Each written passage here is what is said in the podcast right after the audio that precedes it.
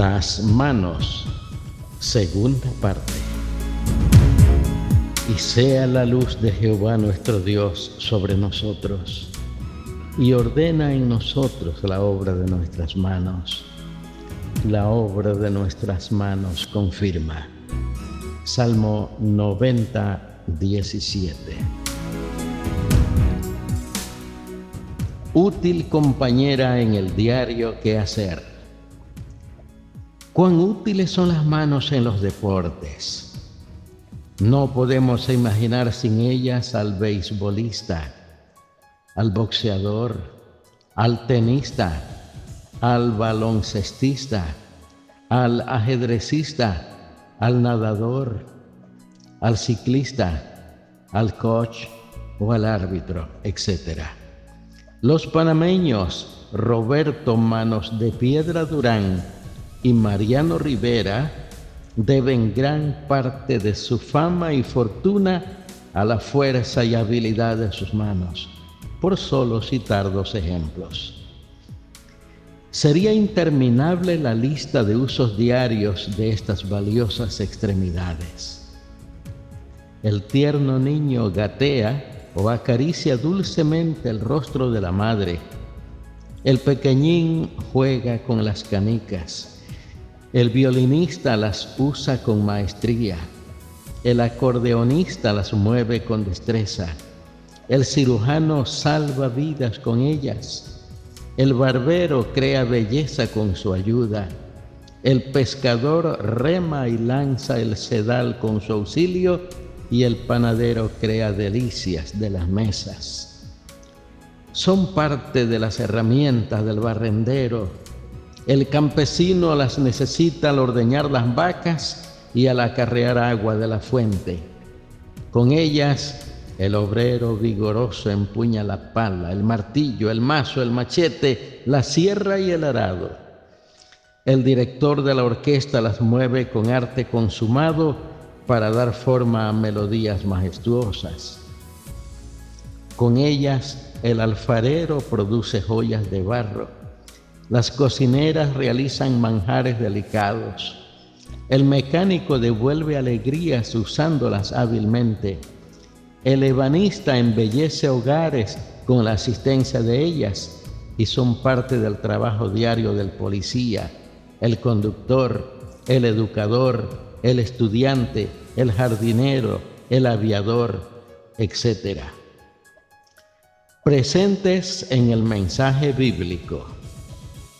Es notable el hecho que Dios es espíritu, no tiene manos físicas. Sin embargo, en la Biblia ocurre casi 100 veces la palabra mano o manos aplicada a Dios, significando la acción o intervención divina.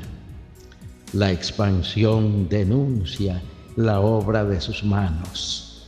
Salmo 19.1 Moisés se valió de ellas para hacer las grandiosas señales en Egipto, para mantenerlas levantadas en la guerra contra Amalek, y Dios lo cubrió con su mano en la hendidura de una peña antes de mostrarle su gloria.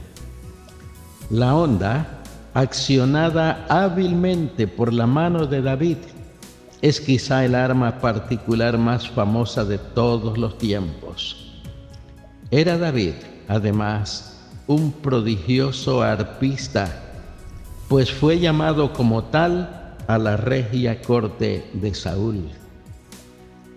El doctor Frederick Loomis escribe bellamente sobre este arte encantador. Refiriéndose a una velada memorable, describió, la arpista de esa noche me tenía hechizado. Tañía su instrumento con pericia singular y con un hondo y dulce fervor. Se deslizaban sus dedos ágiles, primorosos, alados. Saltaban de cuerda en cuerda pellizcándolas con leve gracia, se abrían y tendían con suave presión sobre las angélicas primas y los graves bordones, para mitigar la fuerza o abreviar la duración del sonido, arrancando a su instrumento acordes celestiales. El teólogo de Patmos oyó en el cielo algo semejante al estrépito de una catarata inmensa o el retumbar de un gran trueno.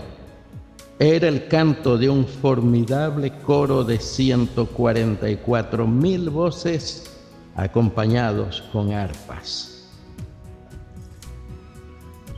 Continuaremos mañana, Dios mediante. Oremos.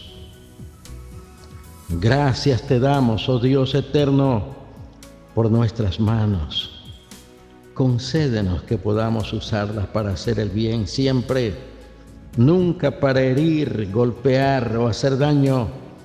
Que las usemos para bendecir y dar la mano al necesitado, para orar y leer tu palabra. En el nombre de tu Hijo Jesús lo rogamos. Amén.